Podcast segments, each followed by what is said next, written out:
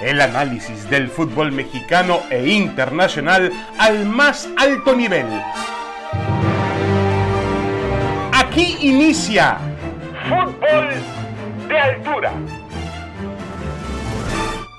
Damas y caballeros, bienvenidos, bienvenidos a este podcast Fútbol de Altura. Aquí estamos junto con Roberto Gómez Junco y también, por supuesto, con Paco Gabriel de Anda. Hoy tenemos equipo titular, así que eh, vamos para adelante. Eh, y bueno, hay muchos temas que hablar en este, en este verano futbolístico. Por supuesto, está corriendo la Eurocopa, que está en un nivel fantástico, eh, la Copa América y se viene ya la Copa Oro. Y hablando de la selección mexicana de fútbol, pues el tema sigue siendo Javier Chicharito Hernández, porque eh, en este mismo espacio asegurábamos algunos que si Javier Hernández Chicharito estaba en la lista de 60, la prelista para la Copa Oro, pues era inminente que estaría involucrado en alguna de las dos selecciones que México alista para el verano, sea los Juegos Olímpicos de Tokio o sea la Copa Oro. Y nada, nada, ni en una ni en otra. Roberto Gómez Junco, ¿qué te parece? Te saludo con mucho gusto. ¿Qué te parece esta decisión? Pues supongo que del Tata Martino, ¿no?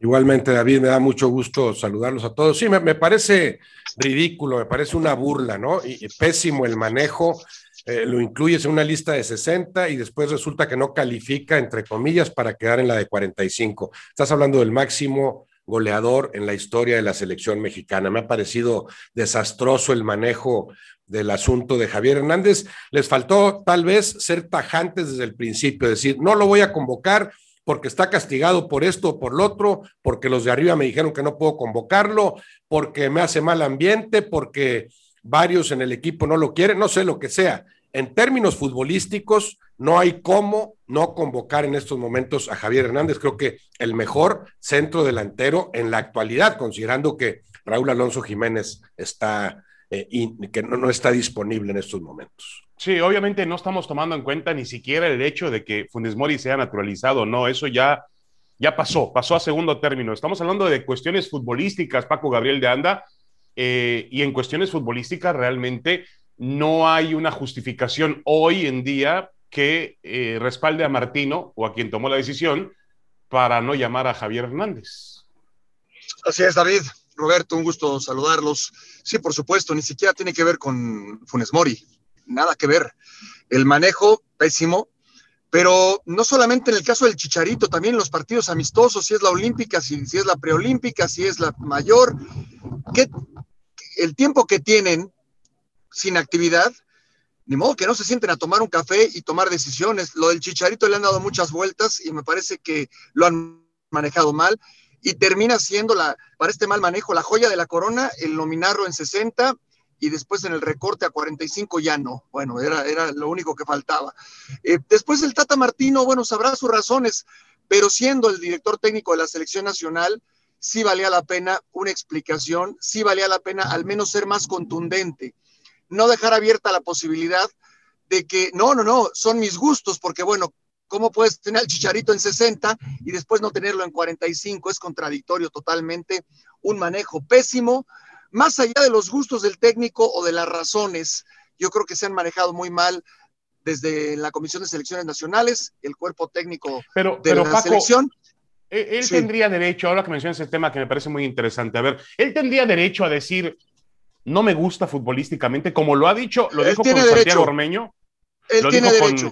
con, con, los jugadores de León también en su momento. Él tiene derecho. Él tiene derecho. Lo que no puede hacer es ponerlo en 60 jugadores y después en 45 ya no. Eso es absurdo es ridículo, es ridículo, porque entonces ya no hay ninguna razón, ya no, ya no entiendes si es por gustos o, si es por una cuestión que lo rebasa al Tata Martino. Ahí, ahí es donde se equivoca. Por supuesto que él tiene derecho a llamar a quien él quiera. Con Santiago Ormeño fue contundente, contundente. Con el Chicharito no. Con el Chicharito dejó abierta la posibilidad y después en, las primeras de cambio la, la vuelve a cerrar esa posibilidad. No, no, no, un manejo terrible. Sí, lo de, lo de, la lista de 60 a mí me pareció como, como atole con el dedo, ¿no? O sea, te pongo ahí a Javier Hernández como para decirte que sí, claro que lo veo y me parece un buen jugador, pero como lo considero el sexto o séptimo centro delantero en estos momentos, ya no calificó para la lista de 45. Ahí sí opto por estos cuatro o cinco a los que veo adelante. No sé si esa sea la intención de Martino, pero, pero por todos lados ridícula, ¿no? Porque para nada tendrías cómo justificar, tendrías cómo colocar a Javier Hernández como tu cuarto centro delantero. No hay forma en este momento más que decir es uno de los dos mejores. Ahora, Roberto, quizá el ejemplo más eh, cercano que tengamos de, un tema parecido fue mucho más abierto, claro, el de Karim Benzema con la selección francesa, que no fue convocado por, por Deschamps para el Campeonato Mundial y que, bueno, Deschamps decidió eh, jugársela con lo que tenía por un tema disciplinario. Pero, eh, a ver, ¿tú crees que la federación o que Martino podían habernos dicho sin lastimar a nadie, decir, es un tema disciplinario y mientras no resolvamos algunas cosas no será considerado?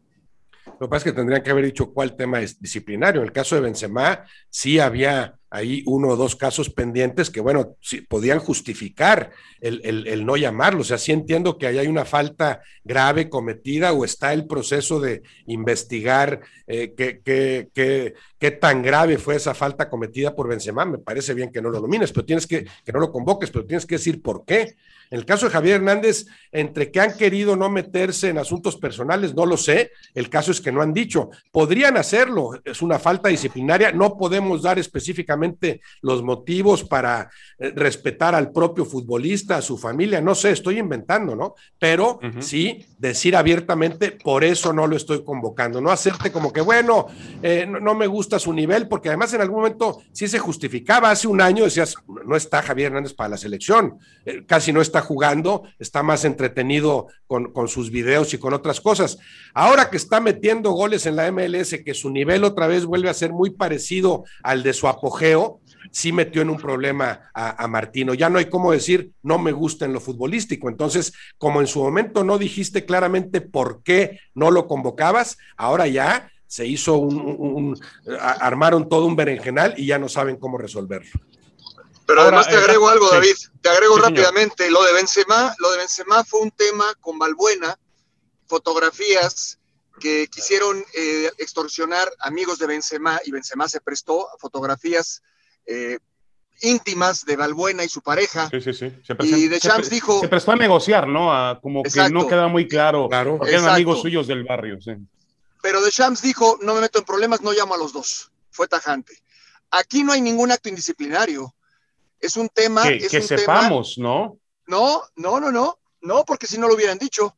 Es un tema que no le agrada la forma de ser o la forma de actuar al grupo, la forma del chicharito, a los líderes o al propio Tata Martino. Eso no tiene que ver con un tema disciplinario, eh, disciplinario, porque si fuera un tema disciplinario ya lo habrían ventilado, no habría ningún problema. si el chicharito hubiera cometido un acto disciplinario. Y eh, Paco, se han superado cosas mucho más graves en la selección disciplinariamente. Totalmente, no. Esto, esto va más allá. Y, claro, si el Chicharito no mete goles, pues no tienes problema. Pero si el Chicharito empieza a meter goles, la gente dice, ¿por qué no lo llamas? Y no han sabido responder. Y si el asunto, si el, asunto es es que no cae bien en el grupo, es que algunos líderes no lo quieren, a mí me parecería también lamentable. Es cierto que es muy importante, es cierto que tiene su importancia lo que un jugador te da dentro y fuera de la cancha, pero lo fundamental sigue siendo la cancha. Ahora resulta que para que a mí me convoquen, le tengo que caer bien al grupo, tengo que llevarme bien con los líderes. No. no, no, puedo no llevarme nada. Tú y yo no nos tomamos un café nunca, pero en la cancha somos solidarios y en la cancha jugamos por lo mismo y buscamos el mismo objetivo. Si esa fuera la razón, es que hay tres o cuatro que no quieren a Javier Hernández porque les cae gordo, me, me parecería también lamentable, me parecería estar torciendo los principios elementales por los cuales tienes que convocar a los futbolistas.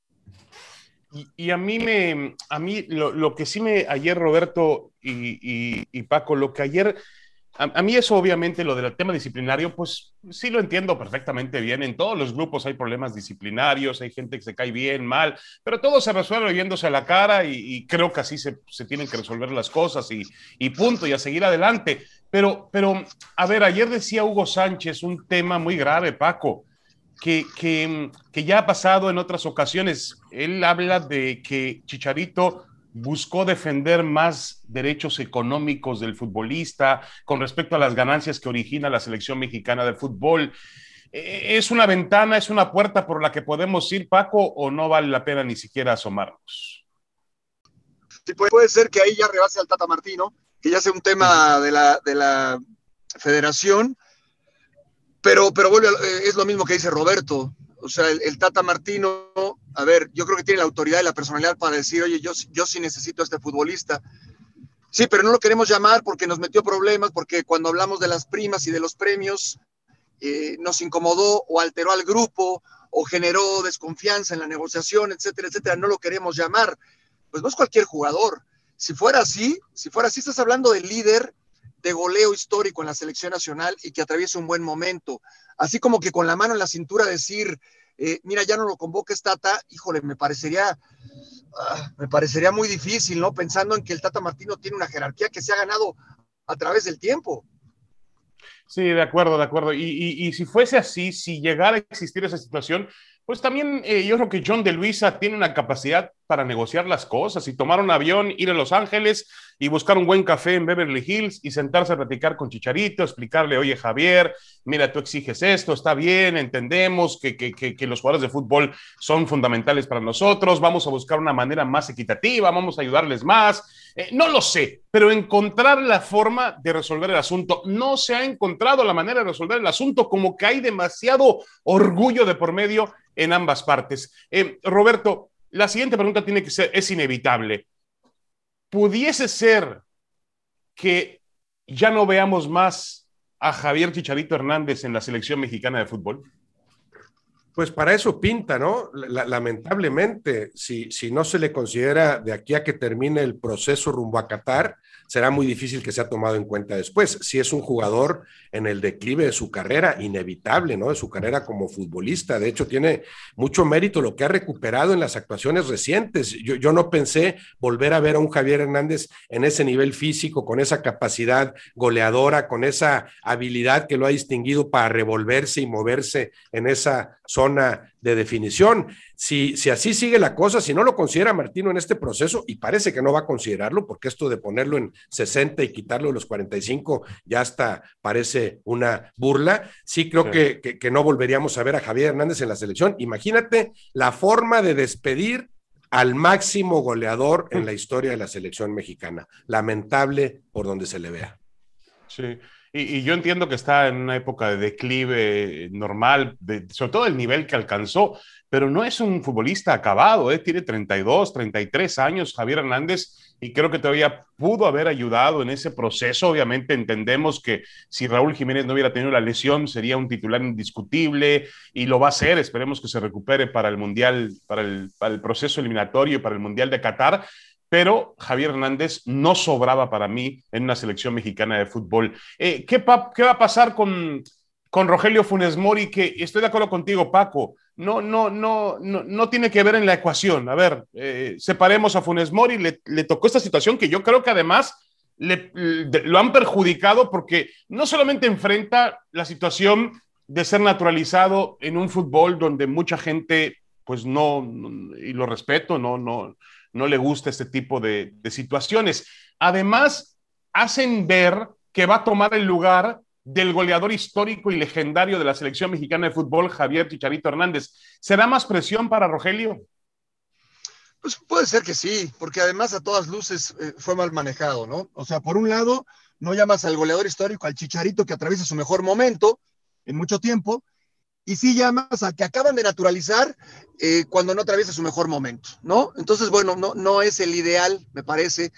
Pero bueno, una vez que se ponga la playera de la selección, Funes Mori, pues yo creo que a todos nos dará gusto que haga goles, pero si no los hace, inevitablemente va a ser cuestionado, inevitablemente, porque, porque así es, porque la selección mexicana de fútbol en México es, pues, es muy importante, nos guste o no porque es un tema del deporte más popular, es un tema del que se habla todos los días y es inevitable hacerlo. Entonces, sí, yo sí creo que tiene una presión extra Funes Mori, por si fuera poco, porque el entorno quizás no le favorece, porque bueno, en México es así, pero, pero bueno, al final él, él tendrá que hacer su chamba, David.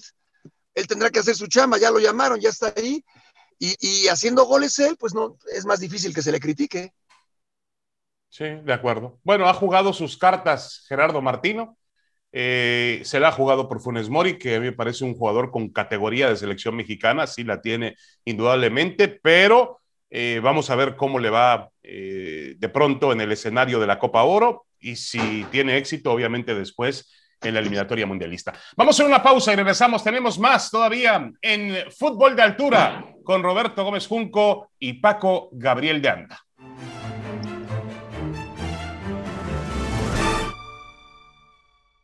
Damas y caballeros, estamos en Fútbol de Altura, este podcast de ESPN junto a Roberto Gómez Junco y Paco Gabriel de Anda. Bueno, tenemos el, el verano de la selección mexicana de fútbol por delante. Al mismo tiempo se juega la Copa América de Fútbol, un evento donde alguna vez estuvo la selección mexicana y donde lamentablemente pues se ha alejado y ahora tiene que conformarse con la Copa Oro. Dos preguntas rapidísimas aparecen. Primero, México podría competir, si México estuviera en esta Copa América de, Brasil, podría competir por ser campeón. Y la segunda, ¿qué tanta presión tiene México por ganar la Copa Oro? Mucha gente habla incluso de que la continuidad de Gerardo Martino podría verse afectada. uno nunca sabe en el fútbol mexicano. Yo no me lo imagino, pero tampoco me imagino a México perdiendo los dos torneos del verano de la CONCACAF sin que nada, nada ocurra. Hay que entender que tenemos ya pronto el inicio de las eliminatorias mundialistas en septiembre en, el, eh, en CONCACAF donde México, por cierto, en sus dos primeros partidos estará sin público por el tema del grito homofóbico. Pero bueno, eh, Roberto Mazunco, te saludo, te, pregunto lo siguiente. Eh, ¿Verías a México, a un México, a este México, que, futbolísticamente ahora está de capa caída después de la, de la derrota en, en la final de la Liga de Naciones de la CONCACAF con Estados Unidos, ¿lo verías compitiendo por ganar la Copa América? Lo vería compitiendo yo prácticamente con cualquiera, o sea, con capacidad para jugarle al tú por tú a cualquiera, menos a Brasil. Como de hecho veo a, otros adversarios de la Conmebol ahorita con respecto a Brasil, o sea, yo no sé si alguien sea capaz de arrebatarle el, título a Brasil. Creo que los argentinos serían los que eh, mayores eh, posibilidades, mayores esperanzas podrían abrigar en ese sentido. A un equipo mexicano bien manejado que jugara como en términos generales creo que ha jugado en la etapa de Martino, que sí me ha eh, gustado. Yo, yo lo vería quizá un poquito abajo de Argentina nada más. Y Argentina me remito a las grandes individualidades que tiene, porque en cuanto a fútbol colectivo tampoco hay mucho que, que decir, ¿no? Entonces sí lo vería compitiendo abajito de Argentina, bastante abajo de Brasil, como veo a otros adversarios ahí sudamericanos, pero al nivel de los demás, o sea, de colombianos, eh, chilenos, uruguayos y por encima, creo, de peruanos, venezolanos, ecuatorianos. O sea, claro que vería al equipo mexicano compitiendo por lo menos, por lo menos, con la misma dignidad con que en términos generales compitió en anteriores ediciones de la Copa América. Correcto. Ahora, eh, Paco, habla Roberto de Brasil. Sí, correcto. Brasil está jugando en casa y es un equipo que, al jugar en casa es, es, gran, gran favorito. Pero México tuvo, la última vez que enfrentó a Brasil fue en el Mundial del 2018 y fue una escena, pues yo no diría, sí fue trágica porque la selección venía a menos después de aquel gran campanazo de vencer a la selección de Alemania, pero ya había decaído obviamente en el grupo, pero realmente contra Brasil fue una, una versión decadente de nuestro fútbol porque no se compitió. Yo estoy de acuerdo que puedes perder con Brasil, pero por lo menos compítele, peleale, como lo hiciste en el 2014 en, en aquel eh, empate en la ronda de grupos. Pero realmente ves ser, ves con la posibilidad, Paco, a, a México de poder pelearle, competirle a los grandes de Sudamérica. Sí, hoy por hoy, por supuesto. Siempre lo ha hecho siempre lo ha hecho desde la Copa América del 93, que fue el debut, y después se han obtenido subcampeonatos, eh, terceros lugares en esa Copa América cuando se participó.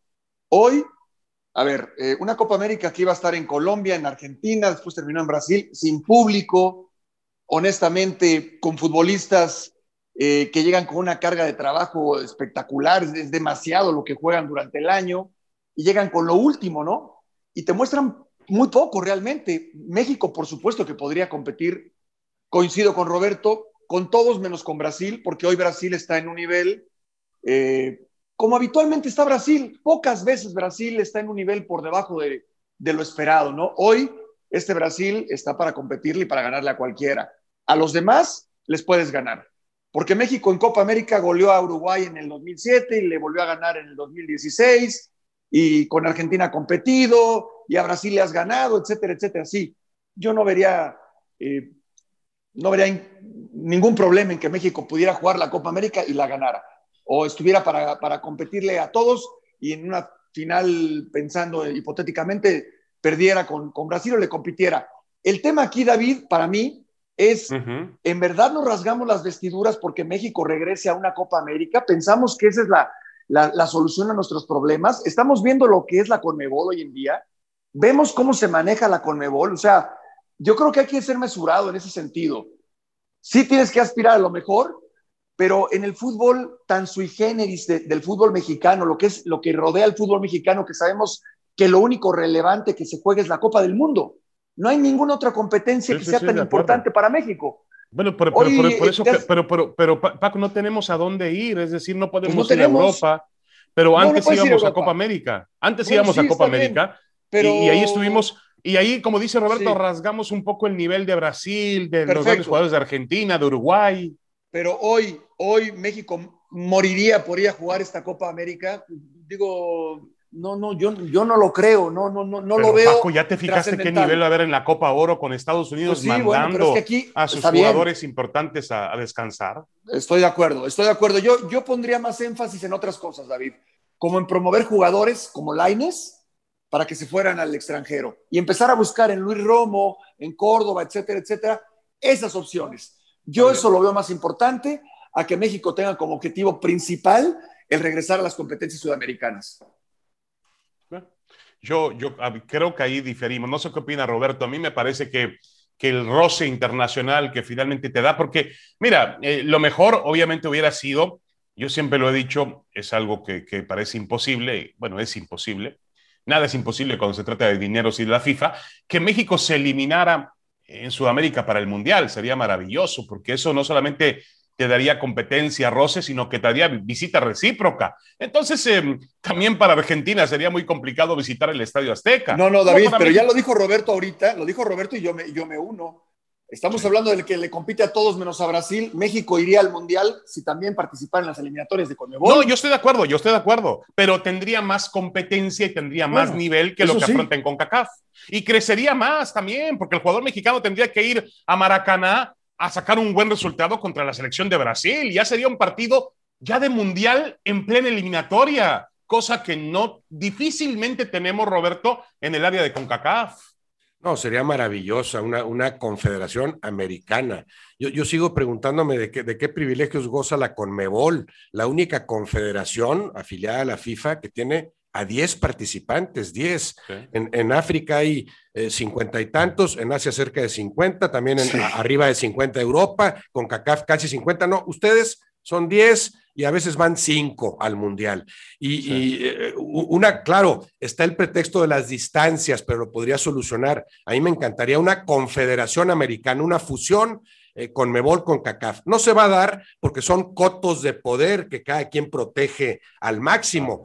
Eh, es cierto que el, roce idóneo seguiría siendo con Sudamérica, no solo Copa América, sino Libertadores, jugar frecuentemente, ya no digamos llegar a ese ideal de eliminarte para Copas del Mundo con los sudamericanos en una sola confederación americana. Pero lo que sí coincido con Paco es que ya no es, ya no es el mismo fútbol sudamericano de antes. Me ha parecido desastrosa la Copa América. De, ya, sé que puede sonar descabellado. Hace seis meses no, no hubiera yo pensado eh, decir algo similar a lo que voy a decir, pero no he visto en la Copa América un partido del nivel Estados Unidos-México de la final que acabamos de ver, de veras. No he visto un partido de ese nivel. Bueno, y con otras cosas que suceden en Conmebol, lo que pasó con River hace poco, ¿verdad? Y esto de que jugamos o no jugamos, COVID o no COVID, público o no público, jugadores que quieren revelar si no se los permiten, a uno que acaban de, de multar porque volvió a reclamar. Bueno, yo sí veo a la Conmebol más concacafquiana que a la concacaf últimamente. Entonces,